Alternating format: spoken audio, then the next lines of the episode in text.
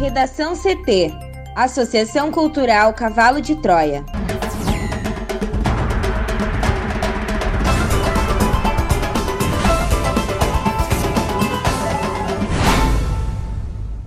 Agora, no Redação CT.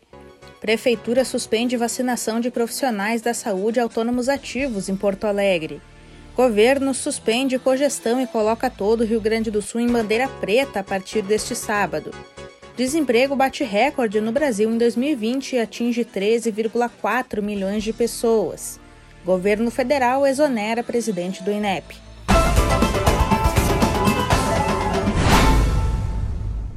Eu sou a jornalista Amanda Hammermiller, este é o Redação CT, da Associação Cultural Cavalo de Troia. Sol entre nuvens em Porto Alegre, a temperatura é de 29 graus. Boa tarde. A semana termina com tempo firme e ensolarado em quase todo o território gaúcho. As temperaturas seguem elevadas. Na capital, a máxima é de 30 graus. A previsão do tempo completa daqui a pouco. Prefeitura suspende vacinação de profissionais da saúde autônomos ativos em Porto Alegre. A repórter Juliana Preto traz mais informações. Após anunciar para esta sexta-feira a vacinação de profissionais da saúde autônomos ativos, a Prefeitura de Porto Alegre decidiu suspender a imunização dessa categoria. O anúncio foi feito depois das 23 horas de ontem, quinta-feira. O motivo alegado pela Secretaria Municipal da Saúde é o risco de aglomerações nos dois postos que realizariam a aplicação das doses. Como não houve tempo suficiente para comunicar os profissionais, uma longa fila começou a se formar hoje às 5 horas da manhã no posto modelo no bairro Santana. Por volta das 7 horas, cerca de 60 pessoas formavam uma fila em frente à unidade na Avenida Jerônimo de Ornelas. Apesar do anúncio do cancelamento, muitas pessoas optaram por permanecer no local e alimentar a esperança de receber o imunizante. Ao menos três agentes que atuam na unidade de saúde recolheram nomes e telefones de quem estava na fila. E eles garantiram que, quando houver a liberação das doses para a categoria, farão contato com os profissionais, que se dispersaram por volta das 8 horas e 15 minutos. Os imunizantes Amanda estariam disponíveis em dois postos da capital, no Modelo e no Centro de Saúde do IAPI. Na unidade da Zona Norte, o número de profissionais em busca da vacina foi menor, Cerca de 15 pessoas estavam na fila às 7 horas e 30 minutos. Por meio de nota, a secretaria disse que, mesmo entendendo ser fundamental a imunização dos profissionais de saúde e tendo feito enorme esforço para destinar 5 mil doses para este fim, seria arriscado demais reunir tantas pessoas nos mesmos locais, colocando todos em risco de contágio. A pasta informou ainda que as doses para os profissionais de saúde continuarão reservadas e vai definir um modelo mais apropriado e seguro para a imunização dessas categorias. Alegando falta de tempo para adequações, Prefeitura de Porto Alegre adia novas regras para transporte público. Thaís Uchoa. Após anunciar que as novas regras para o transporte público valeriam a partir desta sexta-feira, a Prefeitura de Porto Alegre adiou a implementação das normas para o sábado. O decreto foi publicado no Diário Oficial do município na noite passada. A empresa pública de transporte e circulação afirmou que não houve tempo hábil para as empresas concluírem as novas tabelas horárias e informou que segue autorizada a ocupação dos ônibus além da lotação máxima: 20 passageiros nos ônibus comuns e mais 30 nos articulados. A partir de sábado, os coletivos só poderão transportar o número de pessoas equivalente aos assentos. O passageiro pode optar por viajar em pé ao invés de ocupar o assento ao lado do outro, e também ao se deslocar pela catraca para desembarcar. No terminal Triângulo, na Zona Norte, os ônibus que chegavam dos bairros já transportavam passageiros em pé na manhã desta sexta. No entanto, havia relatos de pessoas que foram deixadas nas paradas devido ao limite de capacidade ter sido atingido. A EPTC informa que vai reforçar a fiscalização. Além da fiscalização nos trechos de deslocamento, terá uma força-tarefa na chegada do Terminal Triângulo e no entroncamento da Edgar Pires de Castro com a Juca Batista. Afirma ainda que os sindicatos e as garagens foram informados formalmente sobre a questão do limite de passageiros. Para o Redação CT, Thaís Uchoa.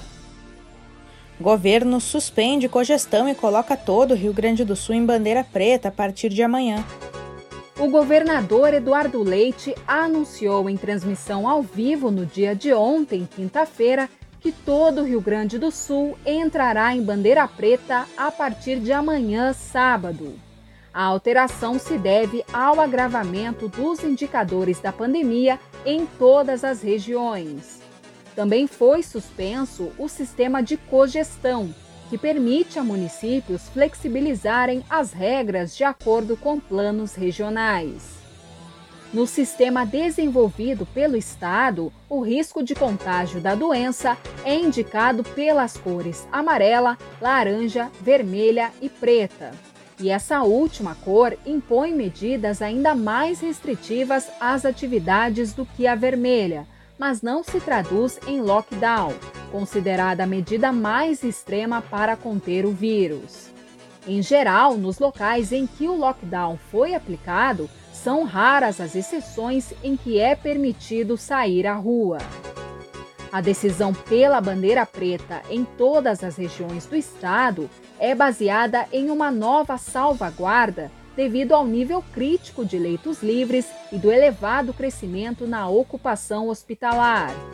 A nova regra impõe garantia de bandeira preta às 21 regiões quando a razão de leitos livres de UTI sobre leitos ocupados por Covid em UTI estiver menor ou igual a 0,35 a nível estadual. Conforme o gabinete de crise, o ajuste no modelo é necessário, pois quando a capacidade hospitalar está próxima do limite, alguns dados podem sofrer atrasos de preenchimento devido à sobrecarga das equipes. E na situação atual, o estado se encontra próximo de 0,23, sendo que aproximadamente para cada leito livre há quatro leitos ocupados por pacientes confirmados para Covid-19 em UTI.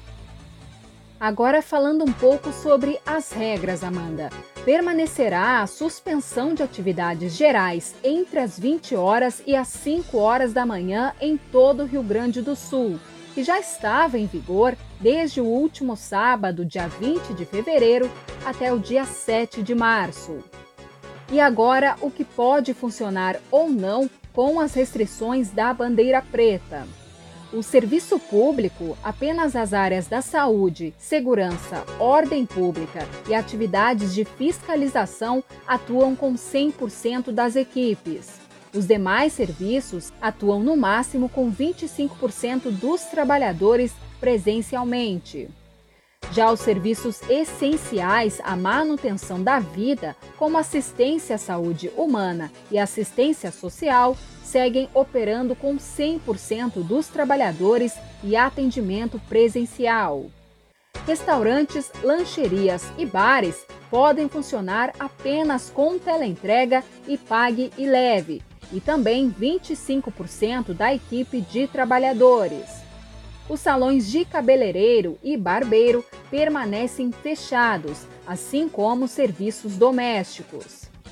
Comércios com itens essenciais podem funcionar seja na rua, em centros comerciais ou shoppings com restrições.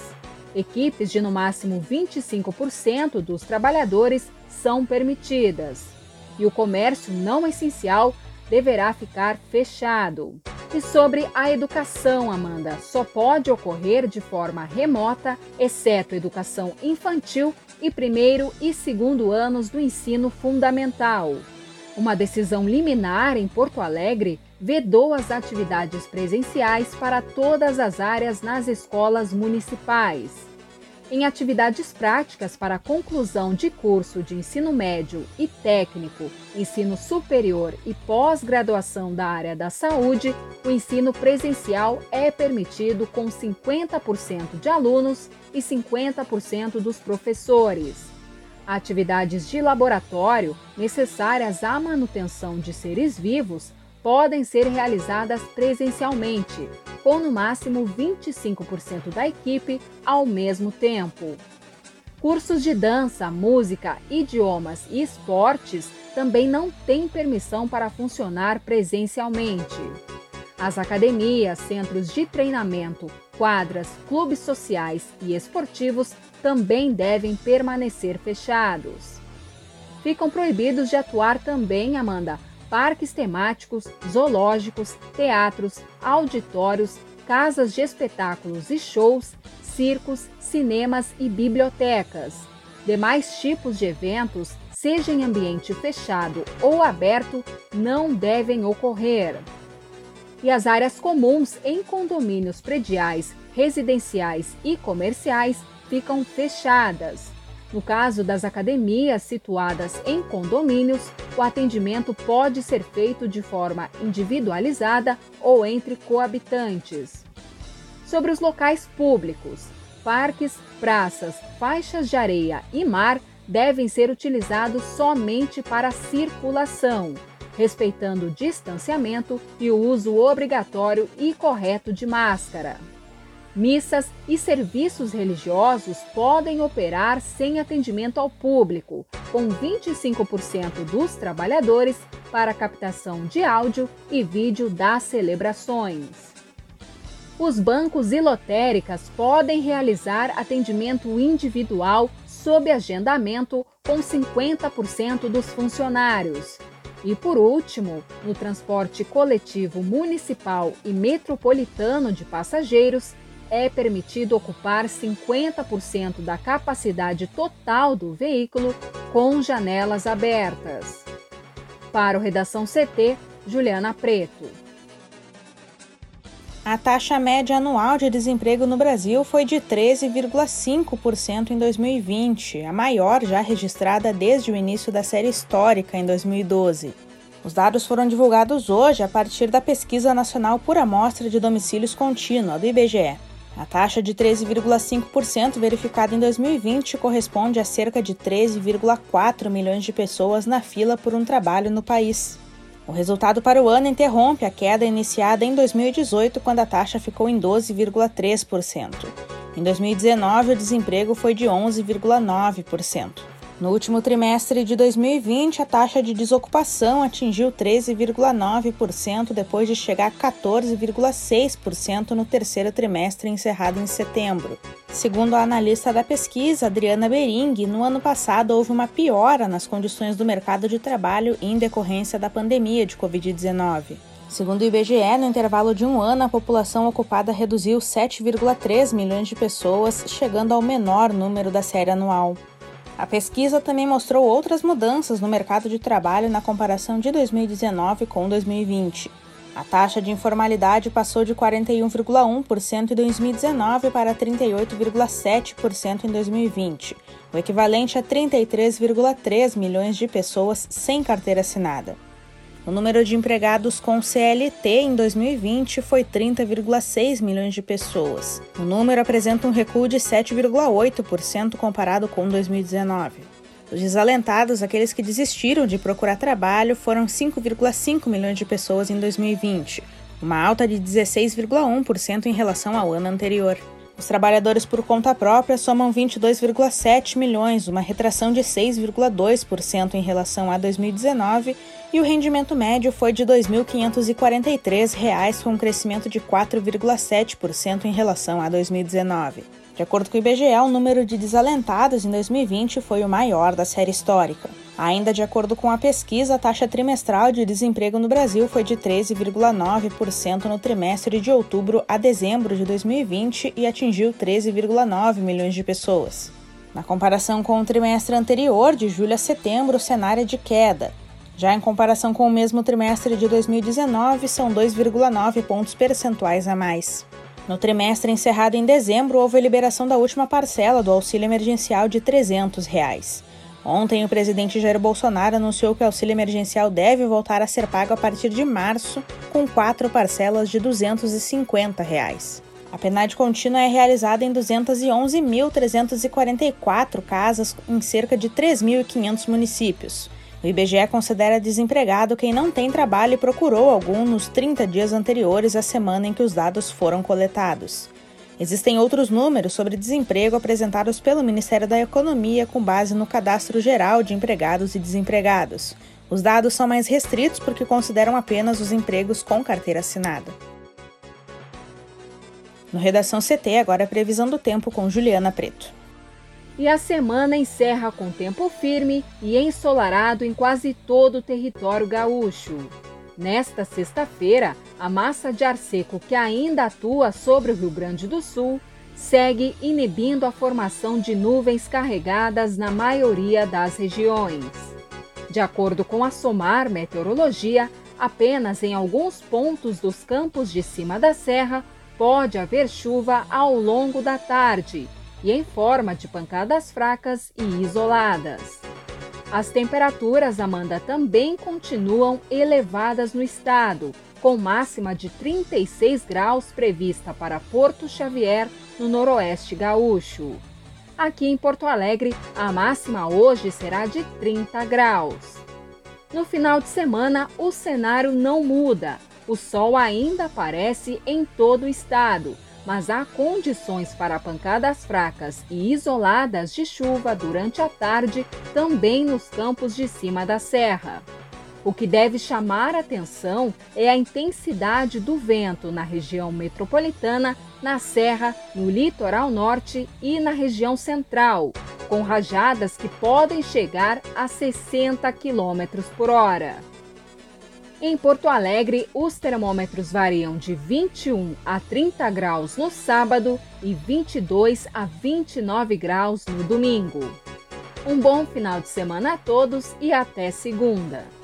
Obrigada, Juliana. Vamos para o bloco de educação. O governo federal exonerou Alexandre Ribeiro Pereira Lopes do cargo de presidente do Instituto Nacional de Estudos e Pesquisas Educacionais, o INEP. A autarquia federal vinculada ao Ministério da Educação, que, entre as atribuições, coordena e executa o Enem.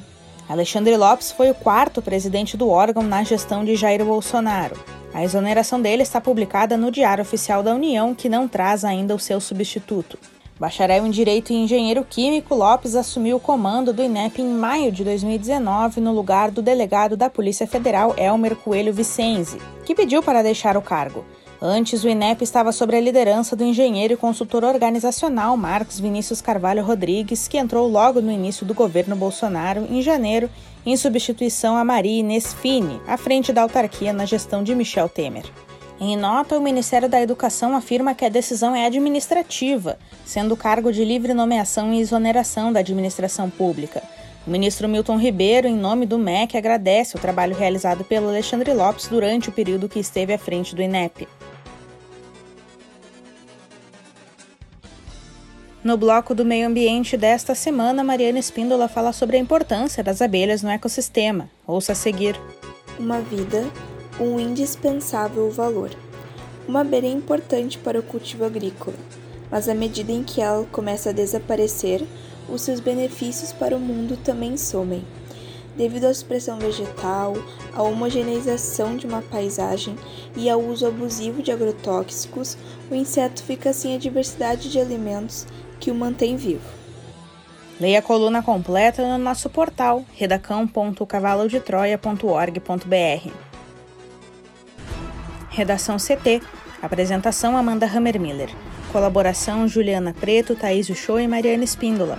Uma produção da Associação Cultural Cavalo de Troia com apoio da Fundação Lauro Campos e Marielle Franco. Próxima edição na segunda-feira. Boa tarde.